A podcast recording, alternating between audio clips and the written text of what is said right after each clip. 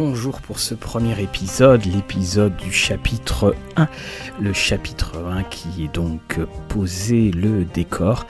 Alors c'est, je suis tout très, je suis très très content de, faire ce, petit podcast parce que j'y pensais depuis longtemps sur d'autres sujets et puis c'est aussi une manière très agréable de parler de jeux qui demandent beaucoup beaucoup moins de temps que le, les, vidéos.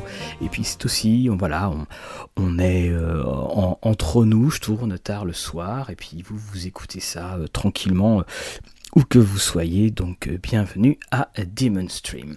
Alors la première chose, bien entendu, c'est bien le contexte. Alors j'avais déjà discuté dans mon teaser donc du, de l'expansion Wild West de la, version 20e anniversaire de Loup-Garou. Et pour ma part, j'ai aussi joué, enfin j'ai surtout joué avec l'édition euh, d'édition donc Wild West, l'officiel, hein, qui était euh, sorti il y a bien bien longtemps avec cette balle de revolver sur la couverture et puis qui traversait d'ailleurs tout le livre. Alors évidemment, c'est une version qui n'avait pas été euh, traduite, mais ça faisait partie des romans, enfin des bouquins historiques de des romans, des, livres euh, historiques des, gros jeux euh, White Wolf. Alors vous aviez aussi eu un, un bouquin sur Mind's High Theater, on pouvait jouer Wild West, que, que je vous ai conseillé d'ailleurs très souvent parce que c'est des espèces de, de condensés des règles. Et ce bouquin Werewolf Wild West, eh bien était surtout avec une qualité euh, de papier. C'était une espèce de, vieux papier, un truc un petit peu à la, à et c'était euh, du, euh, du meilleur effet. Donc avant de vous présenter Demon Stream en soi, il faut un petit peu parler de ce contexte de, euh, Werewolf Wild West. Euh, la première chose, c'est que il y a cette entité gigantesque, monstrueuse. Alors, je suis désolé, hein, les, termes très très précis euh, des, créatures dans, Werewolf ont tendance à, m'échapper. Hein. Je fais pas un grand effort pour, les retenir. Donc, il y a cette créature, cette entité monstrueuse qui s'appelle le dévoreur de tempête. Mmh. Et le dévoreur de tempête, on l'a déjà rencontré dans la mythologie euh, White Wolf, euh, et Werewolf, c'est lorsque les premiers Européens sont arrivés donc sur le sol américain. Cela a créé dans l'Umbra ce gigantesque cataclysme et ce fameux euh, dévoreur. Et pour repousser en quelque sorte le, le dévoreur, une tribu entière, les Croatanes, se sont sacrifiés.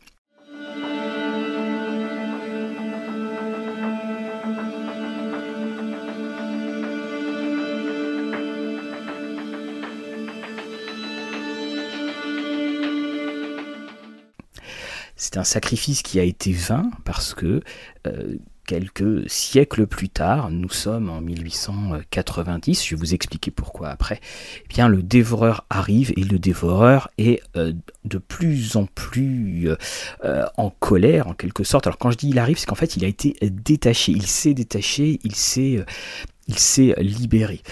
Là, je trouve que c'est un, quelque chose de très astucieux et de très très bien choisi euh, au-delà, vous savez, des westerns euh, et tout cela, parce que euh, ça montre eh bien à quel point donc le, le chaos, la tisseuse et, le verre en fait deviennent de plus en plus de plus en plus incontrôlables et que ce on a en écho ce dévoreur, la tisseuse, vous savez, c'est le progrès, il arrive ce progrès sur euh, les terres d'Amérique du Nord, mais il arrive à quel prix? Parce qu'il élimine les tribus pures, c'est-à-dire les Uktena, les euh, Wendigo, et les Croatanes donc en faisaient partie.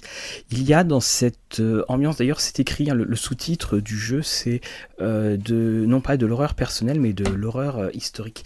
Il y a cette ambiance de euh, bah, de fin du monde, de, fin d'un monde, et c'est ce qui va euh, forcer certains garous à former une alliance parce que alors que les déprédations et la conquête euh, de l'Amérique du Nord au, détriment des tribus amérindiennes va arriver à sa conclusion, on va avoir la formation de ce qu'on appelle la tribu des deux lunes. Et la tribu des deux lunes et euh, cette euh, tribu représente euh, une sorte d'union sacrée, à savoir que ce sont les, soit les champions, soit les, plus grands représentants de chaque tribu qui euh, vont s'unir pour former cette euh, tribu d'exception afin de repousser le dévoreur de tempête.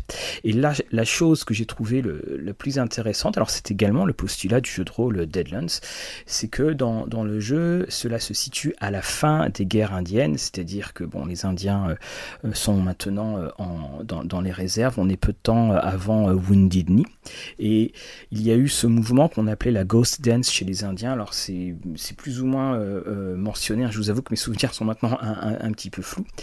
Et euh, cette Ghost Dance, hein, dans, la, dans, la vraie, vie, a créé une telle, une telle inquiétude chez les autorités américaines que ça s'est terminé en fait en massacre, en bain de sang, à savoir le massacre de Wounded Knee. Et White Wolf a pris en fait cette, euh, c'était ce terrible épisode euh, de la guerre pour euh, justement en faire un, ressort narratif très important. On sait que le dévoreur de tempête va être repoussé. Il l'est repoussé, il y a une chronologie, mais cela va amener la chute de tous les Indiens. C'est-à-dire que la résistance indienne s'épuise et que eh bien ils vont connaître le sort qu'on leur connaît maintenant. C'est pour ça que il y a toujours eu dans White Wolf ce côté un petit peu désespéré, mais là il est encore plus fort parce que les joueurs savent, hein, les joueurs savent que de toute façon ça va pas bien finir. Alors ils ont peut-être, ils se disent est-ce que mes, personnages, mon personnage va va réussir à repousser le dévoreur, mais quand vous interagissez avec des euh, des PNJ euh, indiens, eh bien euh, les personnages parlent, mais les joueurs savent très bien que pour eux finalement la messe a déjà été dite.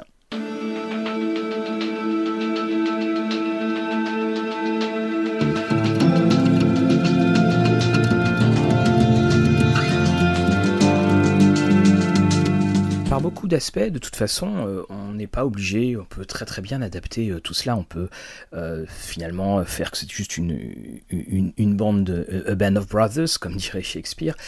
Mais on a aussi, et là c'est quelque chose que je trouvais très intéressant, c'est que les, tribus doivent mettre leur rancœur de côté. Et puis surtout, ben, quand vous avez des tribus comme les Fianna, qui sont des tribus qui ont beaucoup œuvré pour, l'invasion, eh bien elles doivent aussi donc euh, composé avec des Wendigo ou euh, bien entendu avec les fabuleux Uktena.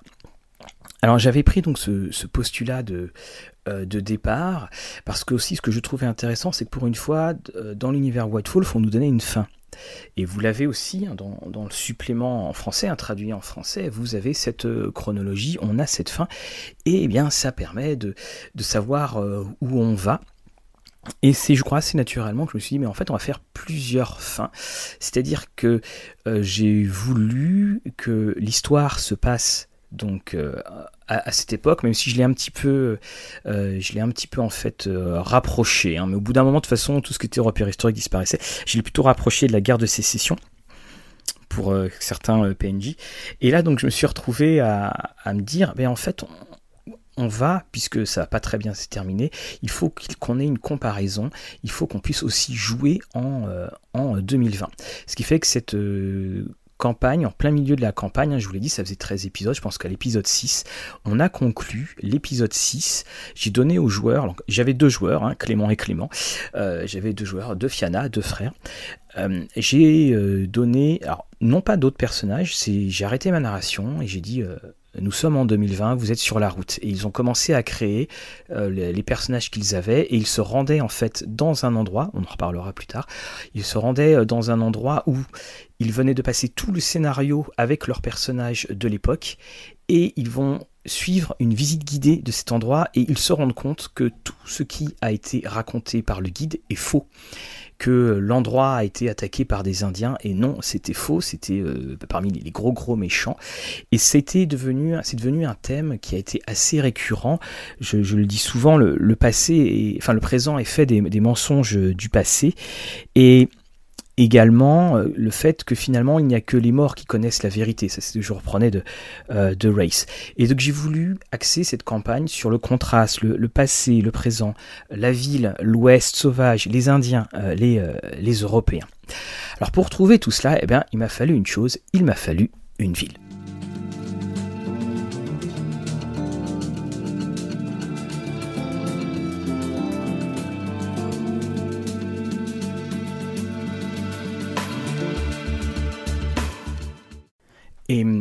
Comme pour tout, eh c'est là où on se rend compte que les choses euh, doivent vraiment être préparées en amont parce que euh, c'est dans cette ville où tout, euh, tout va se jouer.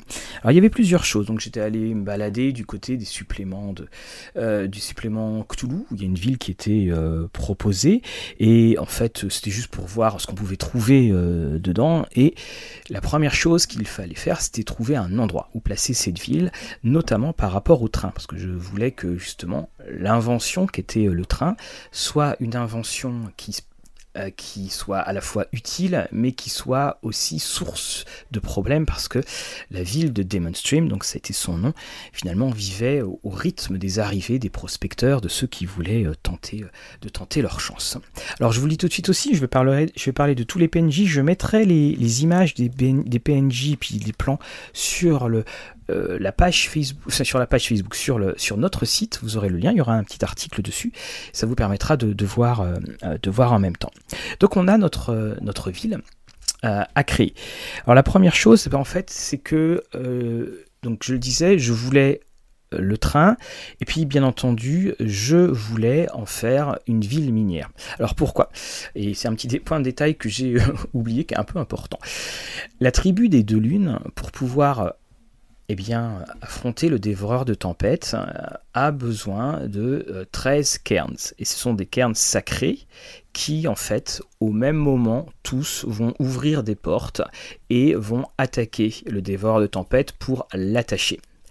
Et il se trouve, bien entendu, qu'à Demon Stream, un lieu sacré pour les Indiens et aussi pour les Garous, était euh, donc euh, le, clé de la ville, parce que c'est dans cet endroit qu'on a trouvé de l'or. C'est une grande montagne, une montagne, enfin ça fait 200 mètres sur, sur Demon Stream. Donc c'était cela qu'il fallait, c'était ce que je me disais, ben, en fait les joueurs vont devoir défendre l'endroit, ils vont défendre l'endroit pour euh, le jour où arriveront, arrivera la, créature et évidemment il va y avoir des, des antagonistes. Et ça va amener aussi toutes sortes de toutes sortes de, discussions, euh, de discussions euh, stratégiques. Donc euh, je me suis assez rapidement décidé pour le Colorado, parce que le, Colorado est un état où vous pouvez trouver, enfin pour le sud du Colorado, vous avez à peu près tout type de, paysages, et puis si vous descendez un petit peu plus au sud, vous arrivez dans le Nouveau-Mexique, et donc là vous avez le fameux désert, et puis il y a une tribu, les Utes, donc UTE, euh, les Utes qui se trouvaient euh, juste à, cet endroit. Donc pour ma part, euh, c'était l'endroit parfait. Donc j'ai utilisé également, alors comme écran, j'ai utilisé TQ Magulch. J'ai également utilisé le jeu de cartes, mais pour prendre les, noms de PNJ si j'en avais besoin au, au débeauté. Et puis j'ai également arpenté les internets pour trouver des, des, images. Alors ces images-là, je suis allé sur du côté de Red Dead Redemption parce que euh, ça, hum, comme j'avais pas trouvé en fait euh, l'endroit géographiquement parfait, il fallait que je puisse créer des lieux et que je montre ces lieux euh, aux joueurs. Et donc là aussi, on se retrouve avec non pas le premier écueil, mais la première chose d'importance, c'est que oui, on va jouer dans une époque historique, mais on va pas faire une reconstitution historique. La ville de Demon Stream n'existe pas. Euh, la ligne de chemin de fer qui arrive à Demon Stream, qui est une sorte de déviation depuis qu'il y a eu de l'or, euh, c'est une invention, mais euh, peu importe. Ce que je voulais, c'était une ville où on soit à la fois ouvert au monde, mais où on soit finalement aussi coupé du monde si s'il y a besoin.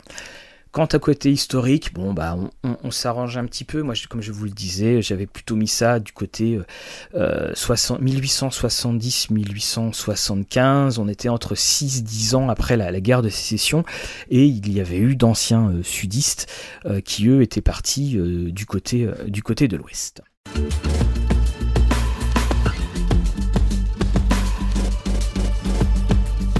Aviez aussi eu des, grandes coulées de boue euh, du côté de euh, Mountainside. Alors, ce sont des, frais, des faits véridiques. Il hein. faut savoir que dans les, villes de l'Ouest, euh, on a eu des cas, alors ce qui nous semble totalement mais hallucinant, on a eu des cas de personnes qui se sont noyées dans la boue des rues. Hein. si vous regardez Deadwood, on s'en rend compte un petit peu. Alors je, reviens en fait aux, personnages avant de revenir sur, sur euh, Demon Stream. Donc les personnages aussi, il faut prendre des photos. Vous voyez, c'est Deadwood qui me l'a rappelé.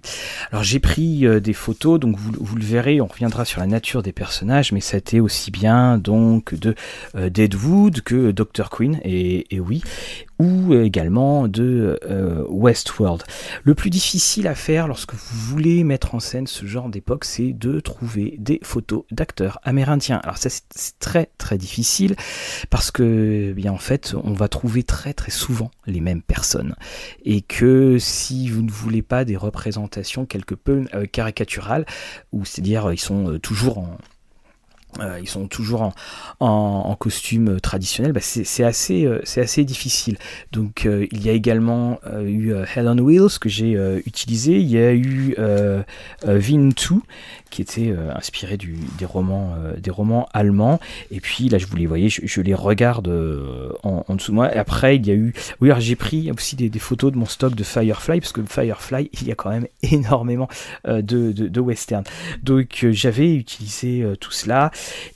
Encore une fois, ça pose le souci euh, des, euh, euh, des, différentes qualités d'image parce que vous avez souvent, ben, en fait, le, genre western, c'est plus un genre qui, fait florès, donc c'est souvent des images des, années 70, on va dire ça comme ça, pour être très gentil. Donc on n'a pas la même qualité d'image, mais aussi, ah j'ai pillé très très allègrement donc la nouvelle version des sept mercenaires, parce que ben il y a une chose, c'est que les, tribus, ben, dans les tribus, vous avez des tribus de personnes d'origine asiatique, et là on a pu euh, retrouver en fait tout un, melting pot, comme quoi vive la diversité dans le casting des des sept mercenaires.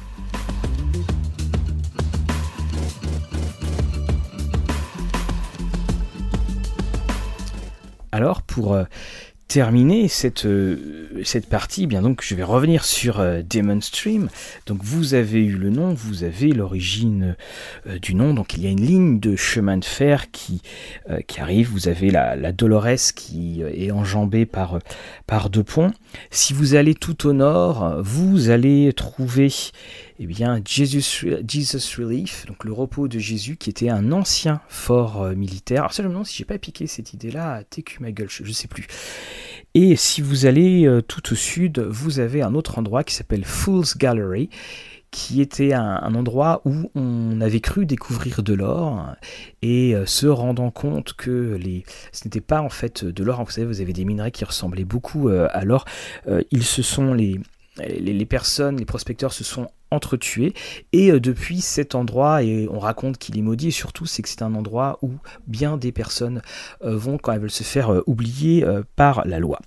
La montagne quant à elle eh bien donc est donc recouverte de mineurs. Donc il y a plusieurs grandes compagnies, enfin grandes compagnies. Il y a plusieurs, il, y a, plusieurs mines qui sont qui sont en fonction. Donc ça évidemment on en parlera dans dans les PNJ.